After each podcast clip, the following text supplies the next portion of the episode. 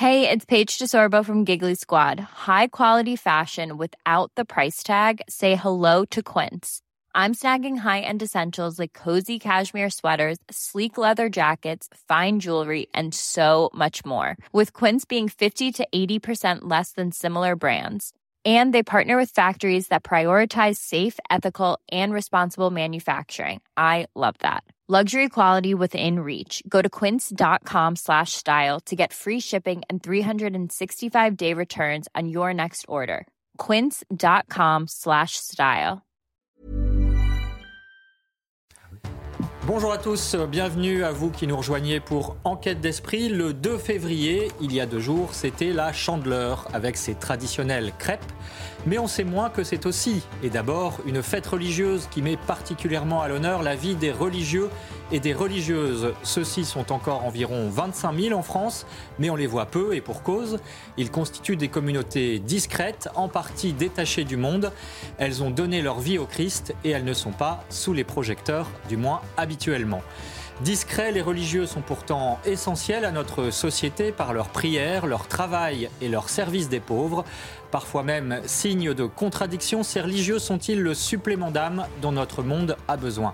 C'est en tout cas notre sujet d'aujourd'hui et avec moi pour entrer dans ce monde inconnu de la plupart de nos contemporains. Bonjour Véronique Jacquier. Bonjour Émeric, bonjour à tous. Les invités pour parler de ce beau thème de la vie consacrée.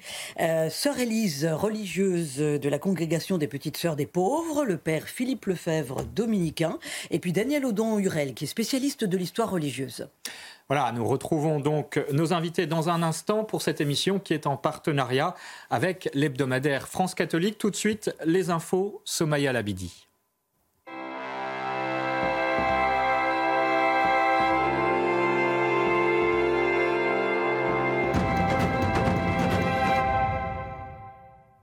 Bonjour Somaya, les infos religieuses de la semaine avec vous et on commence par l'avortement euh, dans la Constitution et la réaction des chrétiens.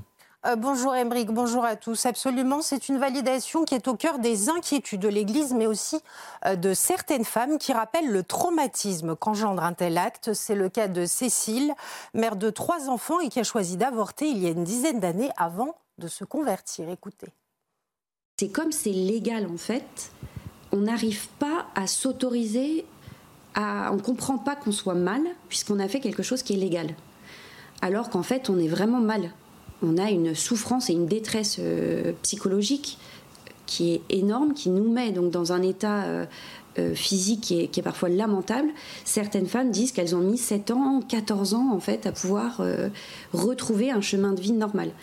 Et ce qui est compliqué, c'est quand, quand en fait c'est quelque chose qui est légal, on est encore plus isolé. Le problème, c'est l'isolement des femmes parce que c'est pas vraiment, ça paraît pas logique, puisqu'on a choisi nous-mêmes de faire quelque chose, c'est compliqué d'être triste alors que c'est nous qui l'avons choisi. Dans le reste de l'actualité, l'Église au chevet des agriculteurs, une quinzaine d'évêques appellent à une valorisation du métier et à une politique agricole plus juste et durable.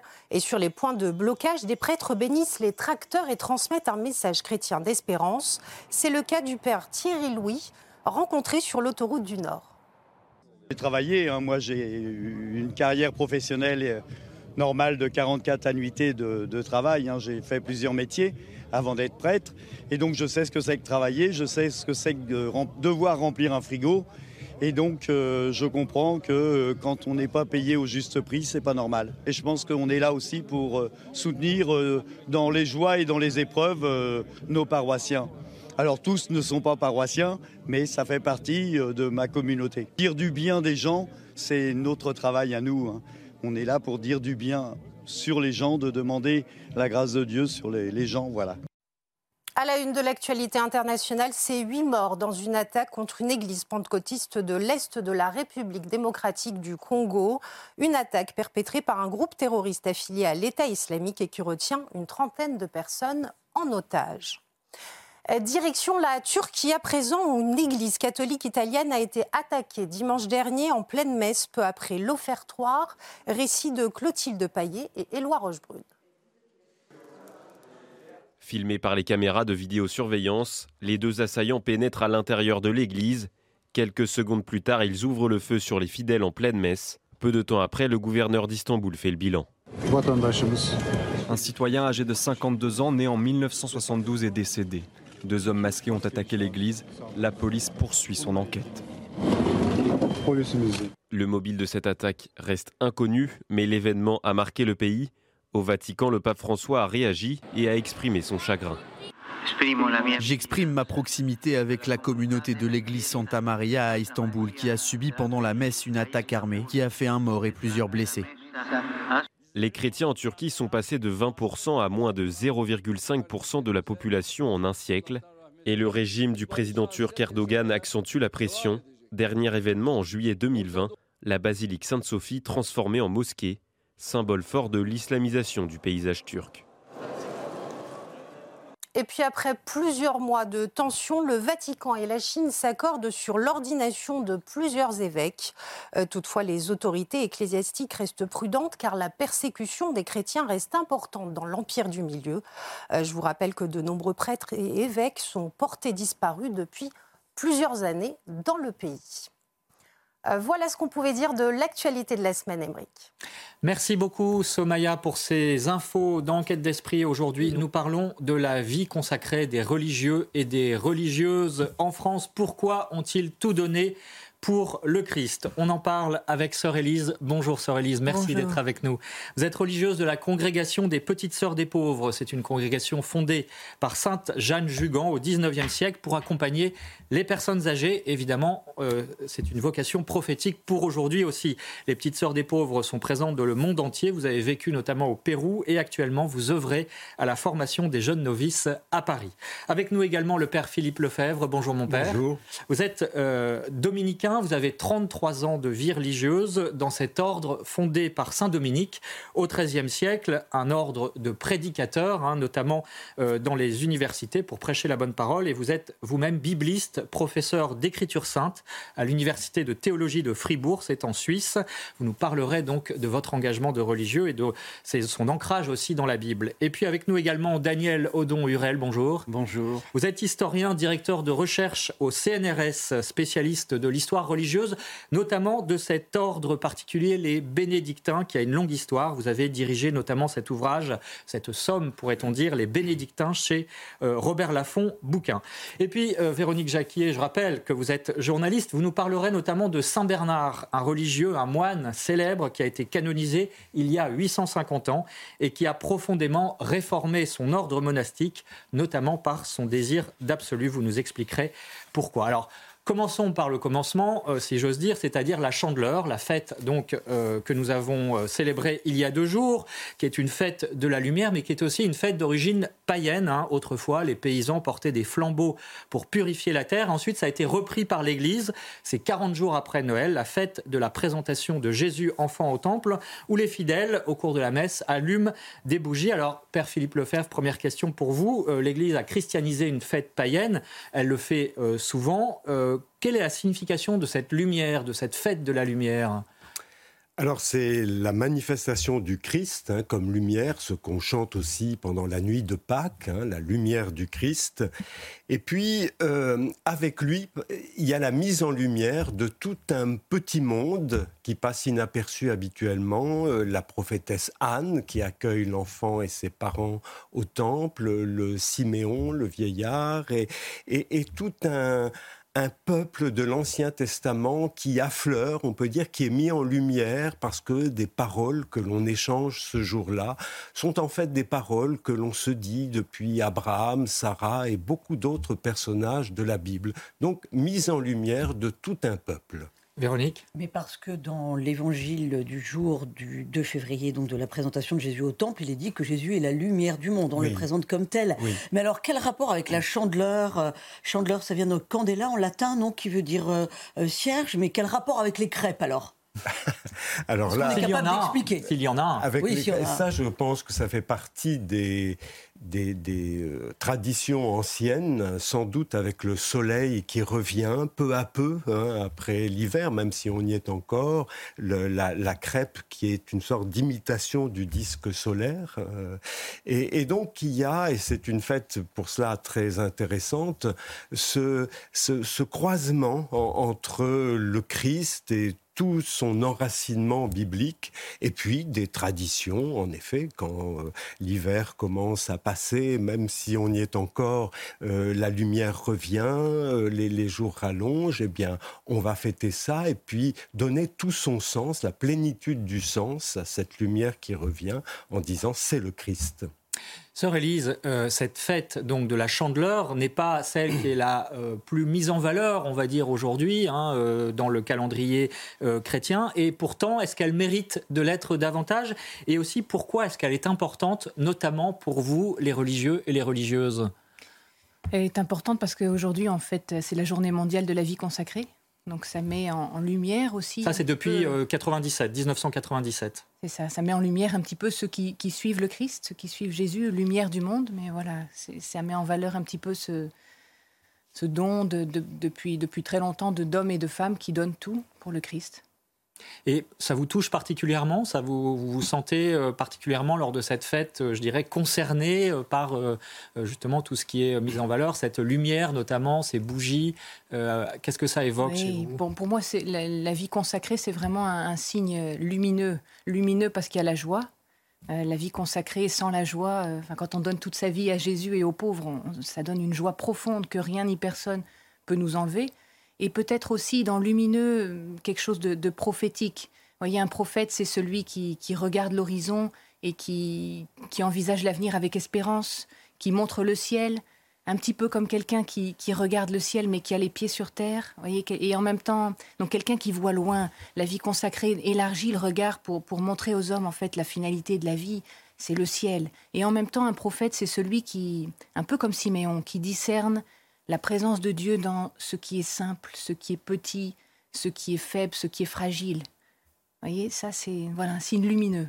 Et, le paradoxe, c'est qu'on ne le voit pas forcément, tout ce monde religieux. On peut croiser effectivement des religieuses ou des religieux dans la rue, mais enfin, il y en a quand même aussi certains qui vivent euh, derrière une clôture dans des monastères. Euh, Daniel Odon-Hurel, finalement, est-ce que vous avez le sentiment, de votre point de vue d'expert, hein, d'historien de ce monde religieux, que c'est un tissu euh, souterrain, mais qui irrigue la vie de l'Église et plus largement la société dans son ensemble? Et y compris à travers l'histoire d'ailleurs. Oui, ben oui, certainement. Hein, c'est c'est le temps long c'est le temps long de l'histoire de, l'histoire de, l'Église, hein, du christianisme, hein, euh, en particulier le monachisme, hein, qui, euh, qui sur ce temps long et qui réunit à la fois les, fondamentaux orientaux et, l'Occident avec Benoît et avec toute la tradition, pour s'en tenir à, cette tradition, euh, cette tradition bénédictine, c'est c'est visible et invisible, mais ça a été quand même assez largement visible, ne serait-ce que parce que les, moines et les moniales, euh, même séparés du monde, ont toujours été euh, quelque part en lien, en, permanence avec le monde. Hein, c'est ce blanc manteau d'église aussi, hein, l'expression est, devenue hein. célèbre à travers la France et l'Europe. Oui, oui, tout, à fait. Construit par, euh, par les moines. Par les moines, et c'est cette espèce d'idée que, que finalement ce le, don qu'ont fait ces, milliers et que font encore ces, milliers de, moines et de moniales euh, dans le silence de la contemplation. Euh, c'est aussi, c'est aussi quelque chose de très actif hein, quelque part et en rapport avec le, en rapport avec le monde. Et parce que ces gens, euh, moines et moniales et Benoît le Ier, ils sont sortis ils, étaient, ils sont nés dans un monde donné, dans une société donnée, ils ont construit à partir de cette société. Saint Benoît, donc le fondateur des le Bénédictins. Fondateur des Bénédictins. Et voilà, je pense que c'est, oui, c'est tout à fait important. Alors, euh, Père Philippe Lefebvre, euh, vous l'avez dit, hein, c'est une fête, la présentation donc de Jésus enfant au temple, qui plonge aussi ses racines dans euh, le judaïsme. Hein. Euh, elle n'est pas née comme ça euh, par l'invention des chrétiens. elle était aussi appelée auparavant la, fête de la purification de la Vierge Marie parce que la mère de l'enfant devait être purifiée aussi. Quel en était le sens justement dans le judaïsme? Purification, alors pour nous, ça, veut dire enlever quelque chose qui, serait impur dans un sens moral, mais ça n'est pas le cas. C'est-à-dire la naissance avec le sang, l'effort physique physique fournie euh, demande un temps de, retraite, de retrait. Et c'est tout cela qui, contribue à, exprimer ce que c'est que la purification. Et puis c'est aussi un contact particulier avec la puissance de vie qui vient de Dieu, c'est-à-dire un enfant qui naît, c'est toujours très impressionnant et il faut du temps à la fois pour s'en remettre, l'enfant, la mère, le père même éventuellement, et puis euh, se, dire qu'on a euh, euh, eu un, une espèce de corps à corps avec Dieu. Et, il faut du temps pour revenir dans le monde social habituel. Alors ce que j'aime aussi beaucoup dans cette fête, c'est euh, tous ceux qui participent dans l'évangile de Luc, la, les, des gens âgés, euh, la prophétesse Anne, Siméon, le, le bébé Jésus, les parents, euh, euh et puis il y a les cousins euh, qui sont pas loin. Une fête de la famille. fête de la famille, mais au sens large du terme, avec des gens qu'on ne voit pas habituellement et qui apparaissent là. Véronique. Mais pourquoi Jésus, présenté, euh, reconnu plutôt par Siméon comme le Messie, lumière qui doit éclairer le monde, devait-il être purifié Était présenté pour être purifié? Présenté à Dieu, c'est-à-dire euh, manifesté comme venant de, de Dieu et d'une certaine manière trouvant son lieu qui est le temple. Vous savez, euh, on a dit dans l'évangile de Luc, juste avant la naissance de, de Jésus, il n'y avait pas de lieu pour eux à l'hôtellerie. Et son lieu, il le trouve en quelque sorte au temple. C'est là où est Dieu. Hein. Et après, on dira que Jésus, par exemple, à Nazareth, quand il a une trentaine d'années, après son baptême par Jean, euh, on lui tend le, le rouleau euh, de la loi, c'est le rouleau de Moïse, et il trouva le lieu où il est écrit L'Esprit du Seigneur est sur moi. Donc son lieu, c'est le temple, c'est la parole, et puis il y a un autre lieu que l'évangile de Luc appelle vraiment lieu, c'est la croix on l'emmena à un lieu qui s'appelle Golgotha, et c'est là qu'il est crucifié. Donc, et tout ça n'en fait qu'un, c'est-à-dire le temple, la croix, la parole, c'est son lieu. Voilà.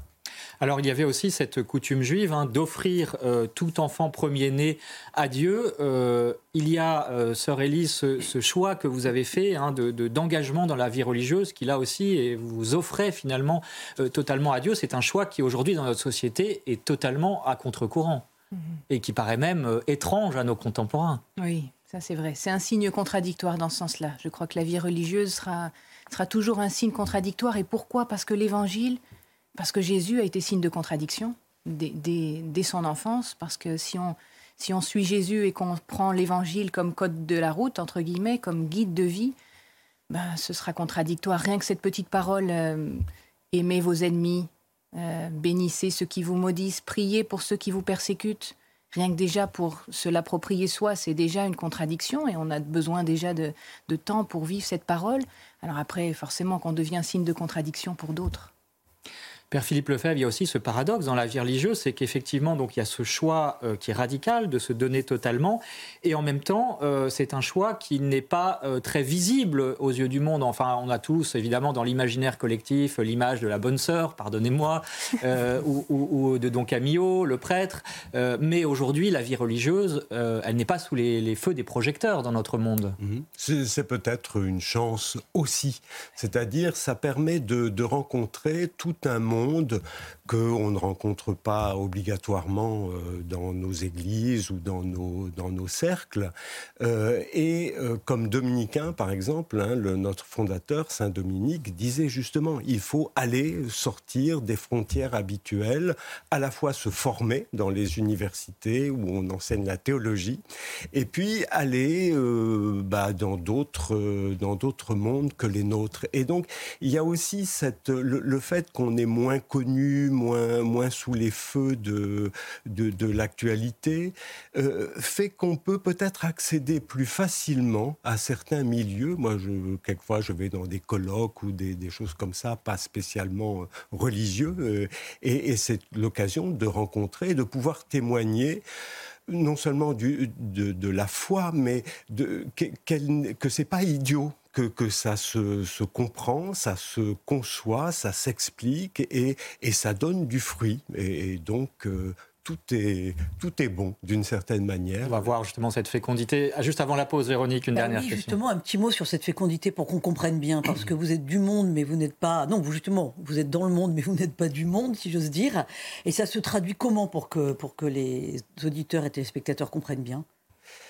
Ça se traduit par euh, une certaine manière de ne pas euh, entrer dans les jeux autant que possible du pouvoir et de l'avoir habituel. Hein. Par exemple, moi, je, reçois un salaire que je donne à la communauté euh, où je vis et qui sert à payer les études de frères dominicains euh, qui viennent de pays où, ils ne pourraient pas le, faire. Donc, en fait, je n'ai jamais d'argent et je gagne ma vie en prêchant des retraites, etc. Parce que...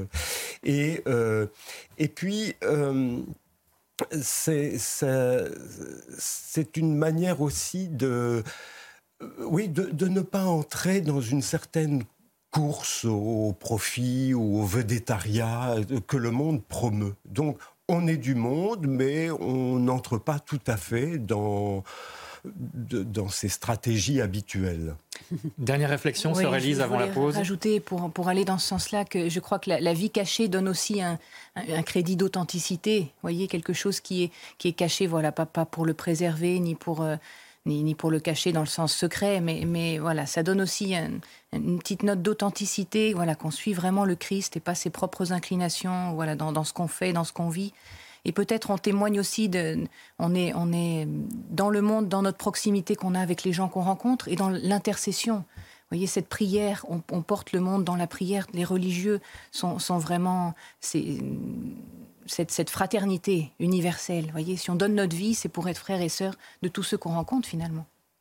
On va voir ça concrètement dans euh, vos témoignages, vos propres témoignages. Pourquoi avez-vous donné, avez-vous choisi de vous donner tout entier à Dieu? On en parle avec nos invités. Vous restez à notre écoute, bien sûr. À tout de suite.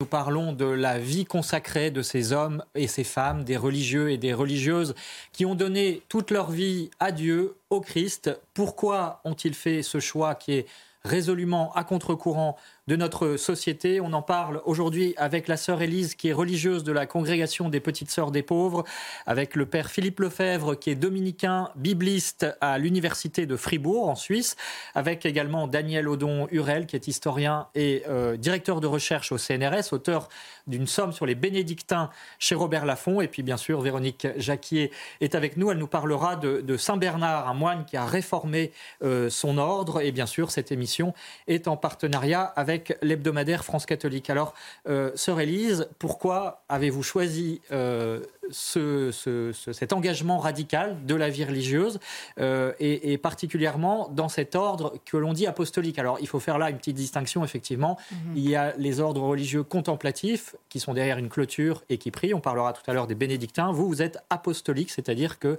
vous allez à la rencontre des personnes et notamment des personnes âgées, des personnes pauvres. Pourquoi avez-vous fait ce choix, justement? Euh, Parce que j'ai rencontré Jésus, tout simplement. Je l'ai rencontré à deux moments importants dans ma vie. Donc, je suis partie en Pologne en 2003 euh, avec, euh, avec mon petit ami pour voir un petit peu qu'est-ce qu'on allait faire. Et là, j'ai vraiment, à Wagivniki, le sanctuaire de la miséricorde, là, j'ai rencontré Jésus et j'ai senti un appel très fort devant cette icône de Jésus miséricordieux, de me sentir aimé, reconnu, connu, enfin voilà, avec cette parole du prophète Jérémie, je t'ai aimé depuis toute éternité, et je me suis aperçu qu'en fait j'étais pas en paix avant. Et, cet appel-là, une, paix immense, une joie profonde, une certitude, c'est ça. Vous savez, quand vous savez que l'appel de Dieu, c'est pas quelque chose d'extérieur comme un appel sur un portable, c'est un appel intérieur qui vous lâche pas en fait. Et, là, j'ai senti vraiment cette, une paix très très grande. Mais vous aviez le choix de refuser? Exactement. Je me sentais libre de dire oui ou de dire non. Et vous avez dit oui. Et je me suis dit, bah oui, en fait, je peux pas. On avait mal commencé. Vous savez, des fois, on, se met ensemble ou on choisit euh, quelque chose parce qu'on a peur que Dieu ne nous donne pas. Et, en fait, on n'avait pas pris le temps de recevoir sa mission. Et je peux pas rendre quelqu'un heureux si j'ai pas reçu ma mission de quelqu'un d'autre. Donc euh, voilà, on a décidé d'arrêter et puis de, voilà, de remettre les choses, de, de, commencer à genoux devant le Seigneur pour dire voilà, qu'est-ce que tu veux de ma vie? Et ça, c'est vraiment une question qui, ça remet les choses, ouais, les pendules à l'heure, entre guillemets. Et, et puis ensuite, euh, un an après, j'ai eu la chance de rencontrer les petites sœurs des pauvres. Et là, c'était aussi lumineux. une petite sœur que j'ai rencontrée à la sortie d'une église, elle faisait la quête, m'a dit mais venez nous voir. Elle m'a parlé des personnes âgées d'une manière tellement belle que je suis allée passer une semaine après les partiels, donc j'étais étudiante à ce moment-là. Et je leur ai dit, moi, je veux tout voir. Je veux pas voir euh, juste euh, l'accompagnement des personnes âgées. Je veux voir comment vous vivez. Je veux passer une semaine, mais tout.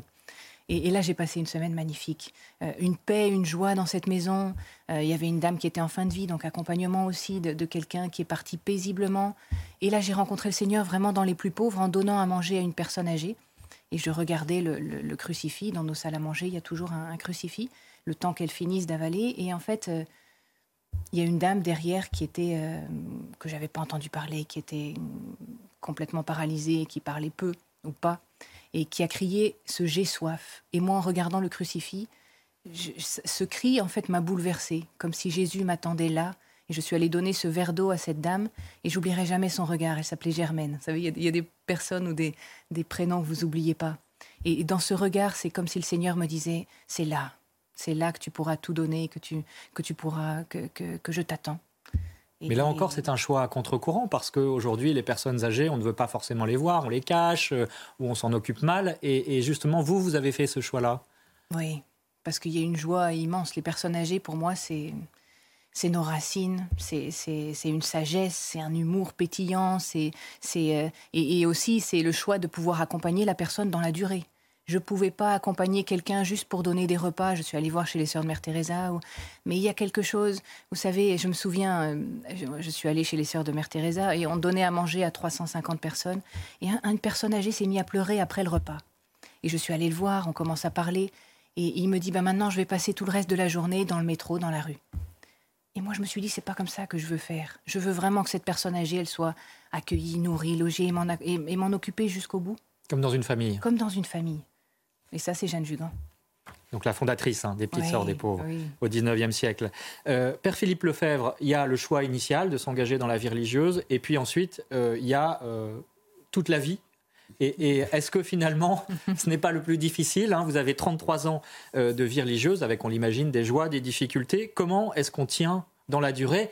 Comme euh, ce vieillard Siméon ou cette prophétesse Anne, hein, dans la fête de la présentation de Jésus au Temple, qui a été célébrée le 2 février, euh, la chandeleur. Donc, comment est-ce qu'on garde son zèle intact? Comment on a euh, en soi un feu qui dure? Ah, Vaste question. pour moi, je dirais que c'est la parole, la parole de Dieu. C'est pour ça que je suis rentré dans la vie religieuse d'ailleurs. Quand j'ai découvert la Bible, je l'ai découvert chez les bénédictins, justement, en entendant les, psaumes. Et je me suis je, je faisais une retraite, j'avais 17 ans, je me suis dit, c'est un truc comme ça que je voudrais faire. Mais je connaissais rien à rien, mais parce que c'était une parole qui voulait dire quelque chose.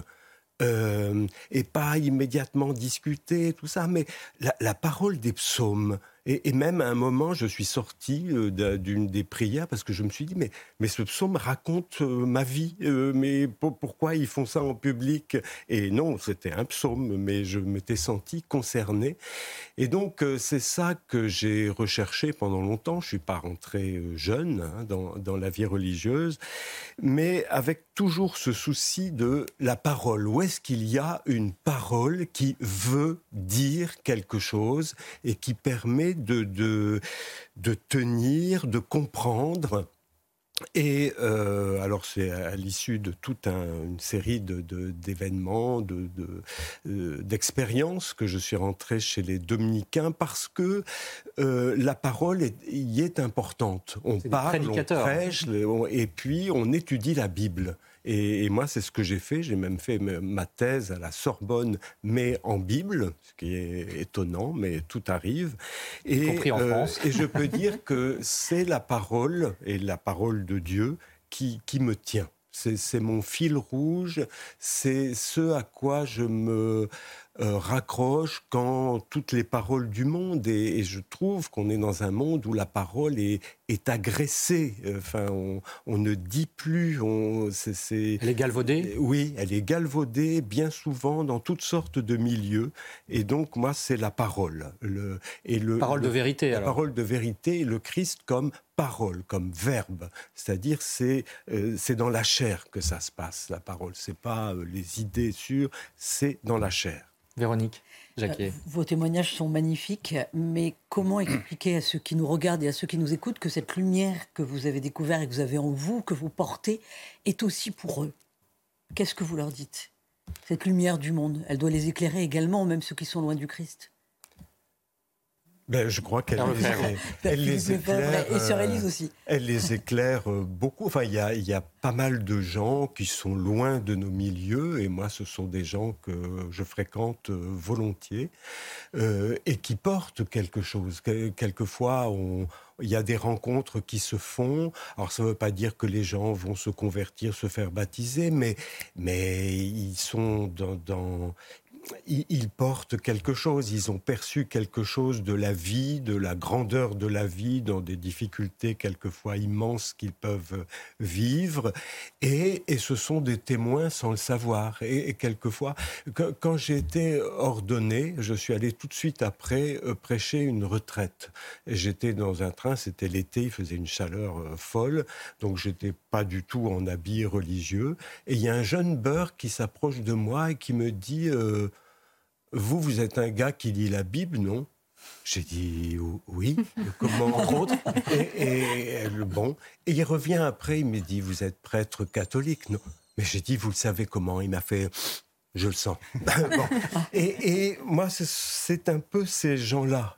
Près de qui je je dirais pas je vais, mais que je trouve sur mon chemin, ou qui me trouve d'ailleurs quelquefois, qui m'évangélise aussi. Euh, et, donc euh, je me dis, euh, rien n'est si perdu que ça. Il y, a de la vie, de la foi, sous des formes qui sont pas accréditées, si vous voulez, pas toujours religieuses, estampillées religieuses, mais c'est bien de cela dont il est question. La vraie vie, la vraie parole, et Dieu derrière qui fait un petit coucou en disant euh, Oui, oui, ils ne me connaissent pas, mais oh, moi je les connais.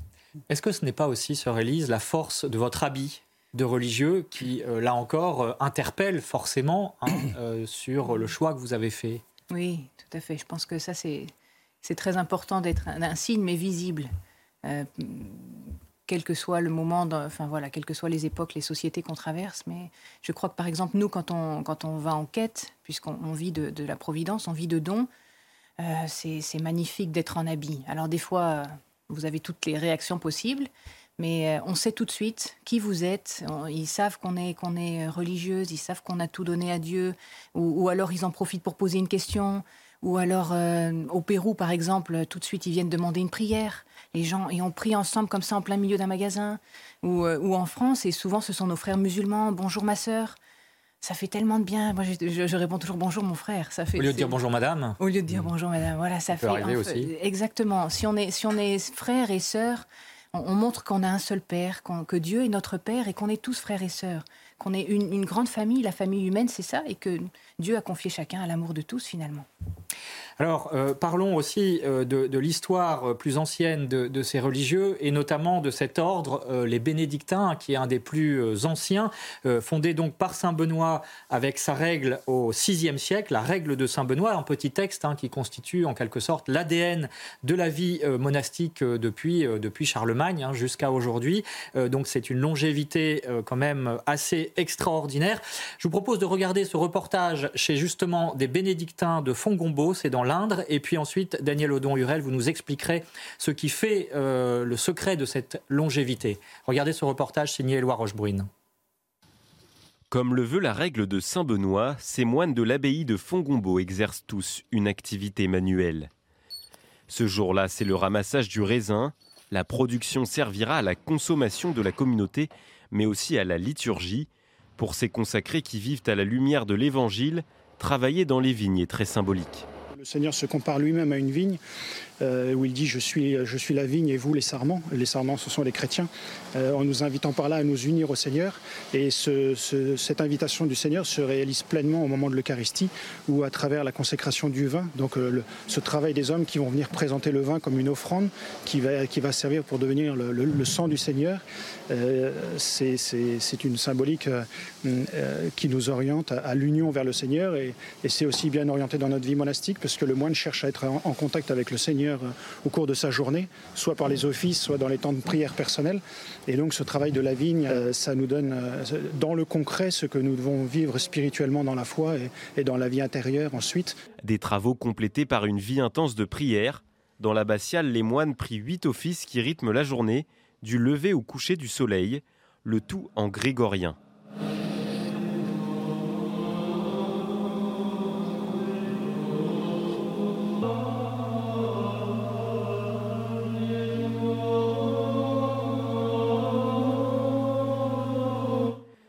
La messe de la communauté est célébrée après l'office de tierce selon le rite tridentin, un cadre strict qui a un objectif bien particulier comme nous l'explique ce père qui vit cloîtré depuis 1972.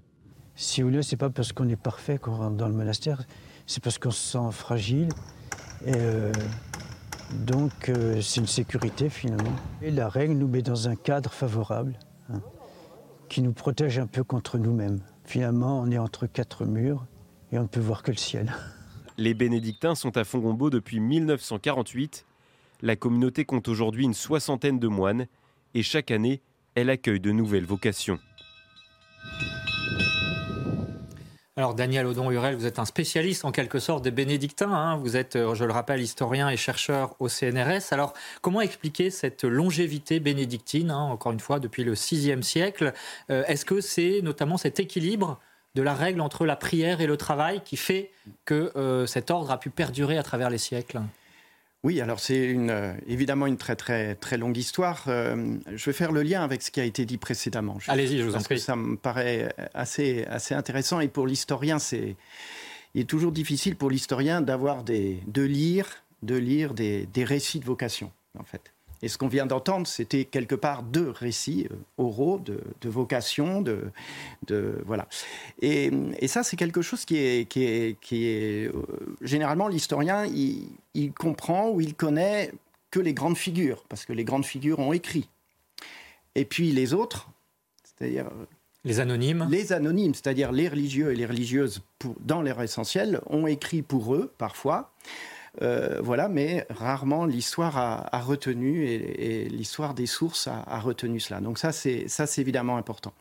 Euh, par rapport à, par rapport évidemment à cette règle de Saint Benoît, je crois que Benoît a longtemps été considéré comme, un, comme le fondateur, alors qu'il a rien, enfin, il a rien fondé. Si, il a fondé euh, et il a fondé le Mont Cassin, mais il n'a pas fondé d'ordre.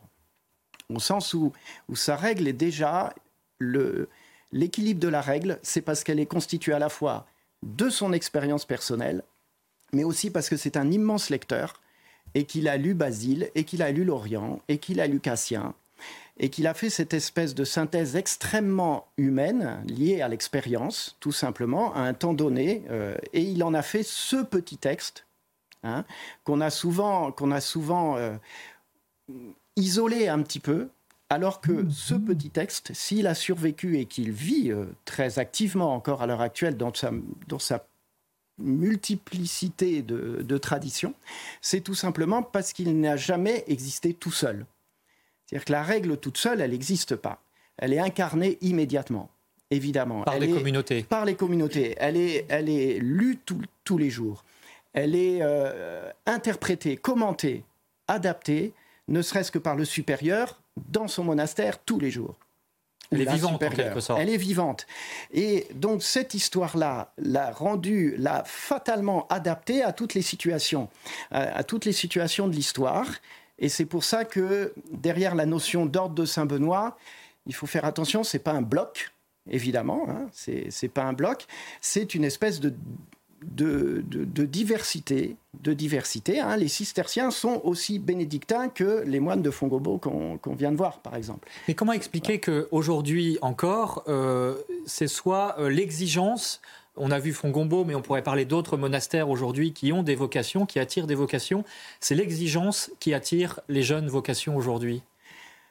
Alors c'est un, un vrai sujet, évidemment, c'est un vrai sujet. Euh, même, dans, même, dans, même dans l'histoire, les, le fruit, les renouveaux, on va dire, les renouvellements, les renouveaux, les réformes, les, euh, tous ces moments-là sont nés à, une relecture des sources, à un retour aux sources.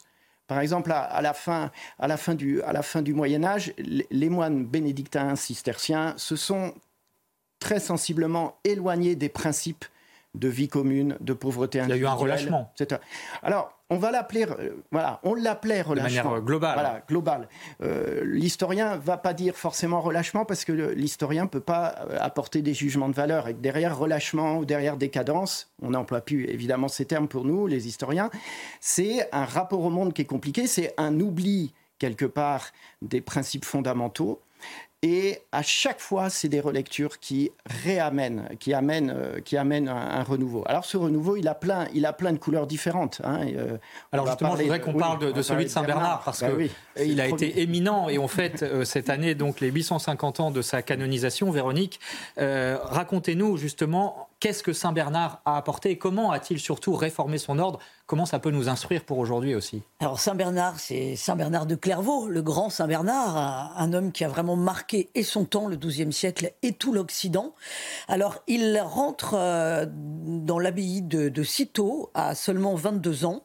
Euh, il était issu de la petite noblesse bourguignonne. Cîteaux, c'est à 25 km de Dijon, et il ne rentre pas seul. C'était déjà un sacré meneur d'hommes puisqu'il arrive avec une trentaine de personnes, dont des membres de sa famille, pour mener une rude vie de moine. Hein. Il sait ce à quoi il s'engage. Cîteaux, à l'époque, justement, a une particularité, c'est que c'est une abbaye bénédictine qui aspire à revenir à la règle de Saint-Benoît, ce que vous venez euh, euh, d'expliquer. Euh, Saint-Benoît, donc moine italien du VIe siècle, qui instaure une règle qui repose sur obéissance, humilité, travail et bien entendu esprit de silence. Alors, Cîteaux est la seule à l'époque à avoir cette exigence, parce que non loin de là, il y a la grande abbaye de Cluny, une puissante congrégation avec des milliers de moines et des milliers de monastères qui est au fait de sa renommée. Et en fait, Cluny en Bourgogne, c'est une abbaye extrêmement puissante, un plus, plus puissante à l'époque que, certains euh, rois. Euh, une puissance politique, une implication dans les affaires du monde, de grandes terres, et puis des moines qui vivent de moins en moins comme des moines parce que, euh, vous l'avez dit, Daniel Auron-Hurel, il s'éloigne de la source, c'est-à-dire qu'il s'éloigne de l'esprit de pauvreté, il s'éloigne de l'esprit de prière, la mondanité quelque part est un petit peu rentrée dans le monastère. Alors quand Saint Bernard rentre à il est dans ses aspirations à une vie de prière et d'humilité une nouvelle incarnation, puisque vous avez utilisé le mot d'incarnation, une nouvelle incarnation de l'esprit de la règle de Saint Benoît. Et à 25 ans, le père abbé de Cîteaux ne se trompe pas, il a du nez. Il se dit, lui, euh, c'est l'homme qu'il me faut pour euh, donner un nouvel essor à la règle bénédictine, et Cîteaux va donner l'ordre cistercien. Euh, et donc, il va fonder l'abbaye de Clairvaux en Champagne. il part avec 12 moines. Très vite, c'est un incroyable succès. Il y aura plus de 500 moines. Et Saint Bernard, à seulement 25 ans, devient le père abbé de cette abbaye. Il est connu pour ses méditations, il est connu pour ses enseignements. Sa notoriété non seulement dépasse les murs de Clairvaux, mais, même les murs de, la France, hein, puisqu'il sera connu dans toute l'Europe, et que sa fécondité reposera dans la fondation de nouvelles abbayes, c'est-à-dire qu'en 35 ans, il va en créer 69. À sa mort, en 1153, il y aura 345 monastères cisterciens, dont 167 qui dépendent de la règle de Clairvaux. Donc c'est un succès incroyable qui repose et sur son charisme et sur justement le retour à la source. Merci Véronique. Alors justement, euh, la clé de cette histoire et, de celle aussi de, des réformes de l'ordre de Saint-Benoît, mais de tous les ordres religieux finalement, ce besoin de réformes régulières, euh, est-ce que ça implique aussi un certain, euh, je dirais, renoncement ou une austérité dans la vie religieuse qui, n'est pas forcément apparente, mais qui constitue, il faut commencer, sœur Élise, par se réformer soi-même finalement, et, ça dans la vie religieuse, c'est choisir, c'est renoncer à un certain nombre de choses du monde, euh, évidemment, auxquelles on peut penser, le mariage, etc. Mhm. c'est ça, il faut commencer par se connaître. Il y a tout un travail sur soi pour avoir comment, voilà, se, oui, bien se connaître, et puis ensuite, voilà, renoncer, euh, je dirais renoncer pour se dépasser. Pas un renoncement euh, morbide, fermé. En fait, il faut que ça dilate. Le, renoncement, il faut que ça ouvre, il faut que ça, il faut que ça, ça rend heureux. Vous voyez, des fois, si au lieu d'avoir des affiches publicitaires où c'est marqué euh, faites-vous plaisir, profitez. Si on mettait euh, renoncez, dépassez-vous, en fait, on ferait un carton. Parce que c'est ça qui, qui, qui, Enfin, je veux dire, c'est. Et on ne peut pas aller plus haut. Faut, faut, quand, on, quand on est tiré vers le haut, on est heureux. Si on est tiré vers le bas, on, devient médiocre, malheureux. et après, on se dégoûte de la vie, de soi-même, en fait. Daniel Odon-Hurel C'est à 16 dans la vie religieuse. Mais oui, c'est à 16 et surtout ce renoncement individuel. Je pense que ça explique.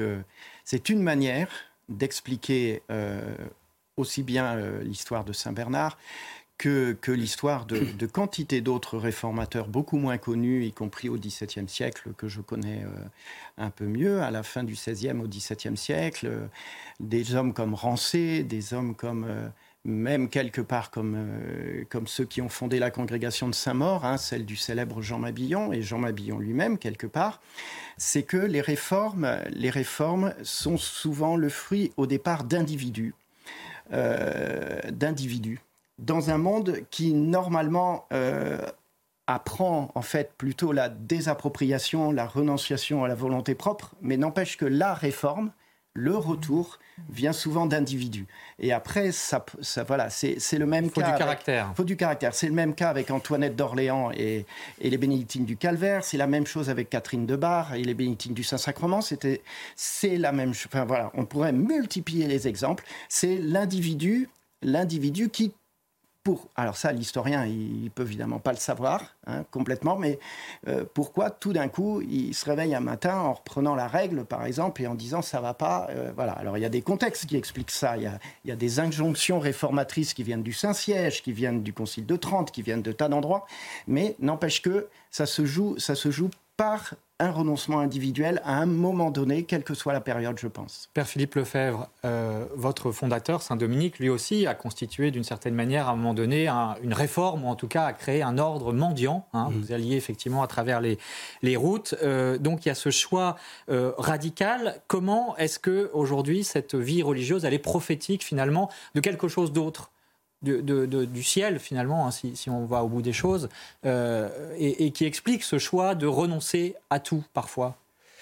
Euh, je pense que Saint Dominique était vraiment un homme de son époque, qui était comme elle était, avec toutes ses difficultés aussi, et qu'il avait aussi en vue pour les frères de dire il y a d'autres personnes aussi dans le monde qui vivent durement c'est-à-dire euh, les renoncements de la vie religieuse, euh, nous mettent au diapason de beaucoup de gens autour de nous qui renoncent, ou quelquefois la vie euh, de famille, ça peut être difficile, ça peut être compliqué, ne pas avoir de boulot, ça peut être... et je pense qu'on est appelé, enfin pour moi, c'est pas les religieux sont un modèle et puis le monde doit s'y conformer s'il peut un petit peu, c'est dans les deux sens. Et moi, je suis admiratif de beaucoup de, personnes que, que, je rencontre et que nous rencontrons comme dominicains et qui, d'une manière ou d'une autre, aussi nous, nous revivifient dans nos propres voeux euh, et quelquefois avec des vies compliquées. Une chose, dans l'évangile, vous savez, les deux fois dans les évangiles synoptiques où Jésus parle de la foi, c'est le centurion romain et la cananéenne qui vient obstinément vers lui, même si les disciples veulent la chasser, et grande est ta foi que tout se passe comme tu veux. Jésus n'emploie cette expression comme tu veux qu'une seule autre fois, c'est lors de sa passion pour son Père. C'est-à-dire que ce qu'il dit avec cette femme, euh, c'est le Père qui, qui, est là et qui préside à tout ça, sachant qu'elle est une cananéenne, païenne, mais qui a compris quelque chose de d'essentiel de la vie et de qui était Jésus. Donc c'est prophétique pour le monde, pour les autres. Véronique, une dernière question. Oui, dernière question, réponse de Sœur Élise, parce que c'est très important. Euh, on va peut-être euh, légaliser euh, l'euthanasie. Vous êtes au chevet des mourants, des plus pauvres. qu'est-ce, que, qu'est-ce que vous dites? Qu'est-ce que vous dites de ce qui est en train de se tramer? Ah. Défendons la vie jusqu'au bout. On est tous des vivants jusqu'à notre dernier souffle et, prenons soin de nos personnes âgées. Ne, permettons pas qu'on...